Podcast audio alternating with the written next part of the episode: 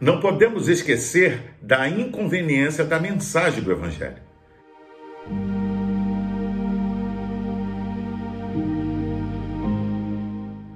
Se Jesus tivesse sido um pouco tolerante, condescendente, em outras palavras, se tivesse adequado mais ao seu tempo, talvez pudesse ter tido um futuro brilhante.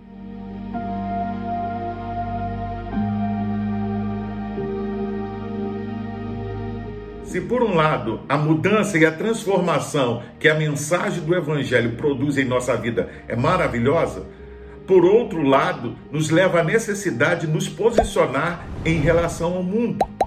Podemos ser gratos a Deus pela salvação e por todo o benefício que ela nos traz. Na verdade, em Deus temos plena satisfação em todas as áreas da nossa vida. Mas em nossa cultura, nós também desfrutamos de direitos humanos de liberdade de pensamento e expressão garantidos por lei. Podemos professar a nossa fé, temos os direitos individuais e coletivos garantidos, preservados, vivemos em paz, temos acesso a todo tipo de informação e gozamos de bem-estar proporcionado pelo avanço e pelas tecnologias modernas. Porém, apesar de desfrutarmos de todos os direitos e garantias de tantos benefícios, muitos cristãos acham que tudo poderia ser ainda melhor. O fato é que vivemos numa sociedade de satisfação permanente. E para muitos cristãos, não somente a religião, mas Deus também é um problema. Saiba, no entanto, que em Deus temos todos os motivos para estarmos satisfeitos. Mas não é o que acontece, pois muitos cristãos vivem uma vida de total insatisfação. Estão sempre murmurando, questionando, reclamando, descontentes e mal-humorados. Vamos ler a Bíblia no Evangelho de Lucas, capítulo 7, versículo 31 ao 34. Ao que posso comparar esta geração, são como crianças que ficam sentadas nas praças e gritam umas às outras. Nós lhes tocamos flauta, mas vocês não dançaram. Cantamos um lamento, mas vocês não se entristeceram. Pois veio João, que jejua e não bebe vinho, e dizem: Ele tem demônio. Veio o filho do homem, comendo e bebendo, e dizem: Aí está um comilão e beberrão, amigo de publicanos e pecadores. A insatisfação é um dos piores sentimentos que existe. O insatisfeito é um eterno descontente. Tem um vazio dentro de si e busca preenchê-lo de todas as formas possíveis. É o estado permanente de descontentamento. O perfil do insatisfeito, seja ele cristão ou não, é que nunca nada está bom. Ninguém está certo. Sempre há um motivo para reclamar. Acha sempre defeito em tudo e todos. Quando a ingratidão é algo constante na vida, ela se instala na vida de uma pessoa, ela acaba por fim adoecendo. O fato é que esta nova geração de cristãos está cada vez mais se tornando uma geração que desiste com muita facilidade e dificilmente amadurece. Vive uma vida sem propósito. É uma geração imatura que está sempre frustrada e insatisfeita com absolutamente tudo em suas vidas. Quando são confrontados, raramente conseguem detectar a razão de tanto sofrimento. Ao que tudo indica, parece que o problema está na falta de autoconhecimento, de amadurecimento amor próprio, conhecer a própria identidade e o seu lugar no mundo, ou seja, entender que Deus lhe deu um propósito. Jesus questionou os seus ouvintes: ao que posso comparar esta geração? Cristo repreendeu as pessoas daquela geração por sua infantilidade. A análise que Jesus faz das pessoas é ao mesmo tempo divertida e patética ele disse que eram como meninos que se assentam nas praças, no caso, na ágora, ou seja, o principal ponto de encontro de qualquer cidade daquela época. Detalhe: eles se recusavam a cooperar com seus companheiros, tocando seja em um casamento ou em um funeral. O apóstolo Paulo, durante a sua vida e seu ministério, precisou lidar com comunidades inteiras, cheias de cristãos e líderes imaturos. Um exemplo claro pode ser constatado na carta escrita à igreja em Corinto. Nela, Paulo não podia falar a pessoas amadurecidas espiritualmente, ele usa o termo carnais para expressar que eram crianças espirituais. A falta de discernimento levou à convivência natural com o pecado e o mundanismo. A imaturidade e a carnalidade daquela comunidade eram resultantes de dois fatores. Em primeiro lugar, era consequência de não se ter apetite espiritual. Paulo fala que estava dando leite para eles porque não podia receber alimento sólido e, em segundo lugar, era consequência de relacionamentos mal orientados. A comunidade, ao invés de viver em união, formavam partidos dentro da igreja.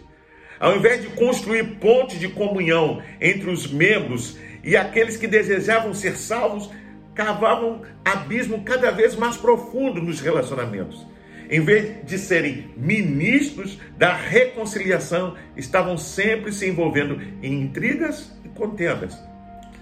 Na verdade, nós estamos lidando com uma geração mimada, o que podemos chamar de os millennials, segundo Ben Shapiro.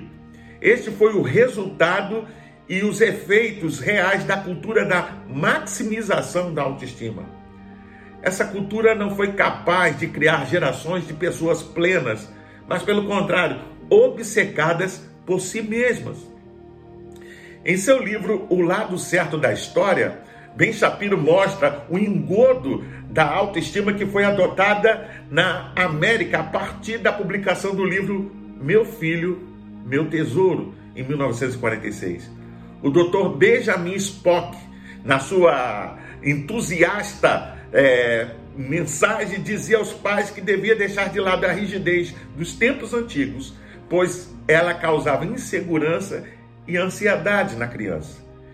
Ben Shapiro cita ainda Jessé Singal, o qual declarou que a autoestima não torna as pessoas mais bem-sucedidas, mas essas pessoas tendem a ter uma autoestima melhor graças às suas conquistas, quando elas são confrontadas com problemas, quando passam por dificuldades.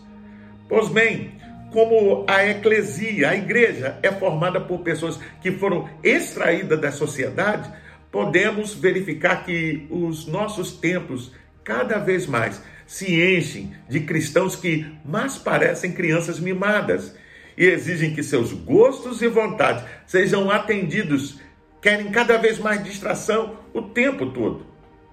Muitos recusam-se a ser sérios a respeito de suas responsabilidades e deveres. Estão sempre em busca de facilidades, benefícios.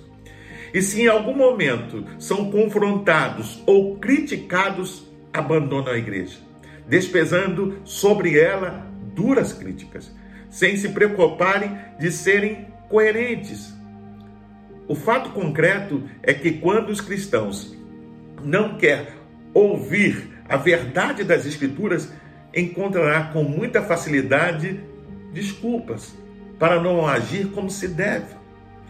Esses cristãos podem ser comparados aos meninos mal criados citados por Jesus, que negam a brincar qualquer brincadeira, veja bem, que lhe seja proposta, principalmente aquelas que são contrárias aos seus interesses.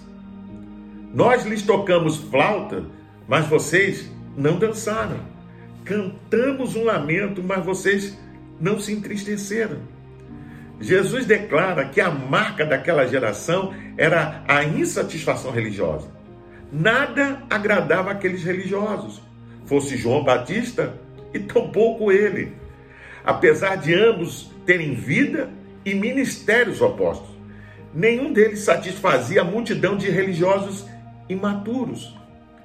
João viveu como um ermitão e desprezou o luxo, isolou-se e separou-se da companhia dos homens. A multidão e os religiosos diziam: Este homem está louco, separando-se assim da companhia e prazeres humanos. Veio, porém, Jesus que se misturava com todo tipo de pessoa. Sentava à mesa, compartilhava suas tristezas e alegria, acompanhava-os nos momentos mais gratos e diziam dele: é um frívolo, só vai às festas, é amigo de estranhos com quem pessoa decente não se relaciona. Ao ascetismo de João, deram o veredito de loucura e disseram: ele tem demônio. A sociabilidade de Jesus chamaram falta de moralidade. E o veredito foi: aí está um comilão e beberrão, amigo de publicanos e pecadores. Os religiosos se recusavam a reconhecer a amizade de Jesus com os necessitados como sendo a sua maior glória, e não se alegravam com ele pela salvação dos pecadores. Dessa forma, sempre tinha algo para criticar. Como muitos cristãos atualmente, a questão era que não importava o que fosse sugerido a eles, não importava o que se oferecesse, eles sempre se manifestavam contra.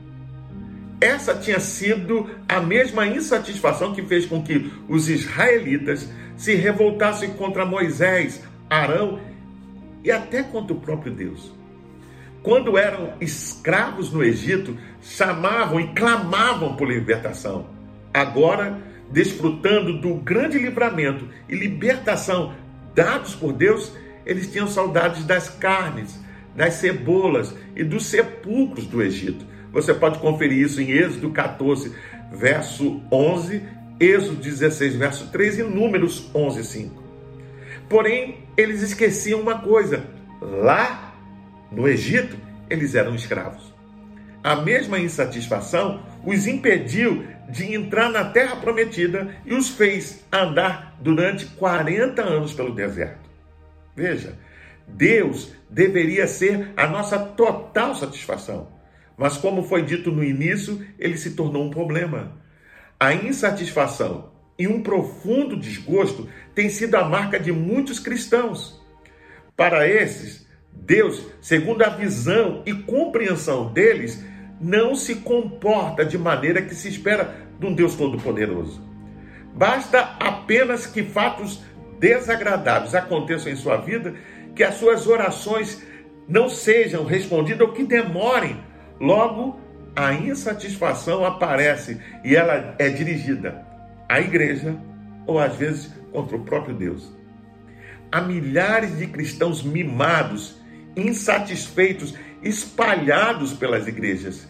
É uma geração de decepcionados com Deus, pois ele, entre aspas, permitiu que acontecesse certas coisas que deveriam ter impedido, ou então não atendeu de forma esperada aos desejos manifestos no seu coração.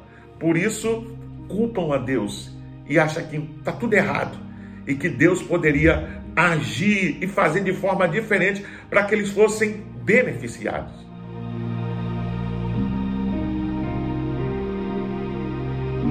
Vivemos uma época de uma eterna geração de cristãos insatisfeitos. Muitos estão insatisfeitos com a família, com o emprego, com os rumos da vida e também com a comunidade de fé. Eles culpam aos outros ao invés de si mesmo, pelo fato deles não alcançarem seus sonhos e desejos e acabam se tornando cada vez mais infelizes.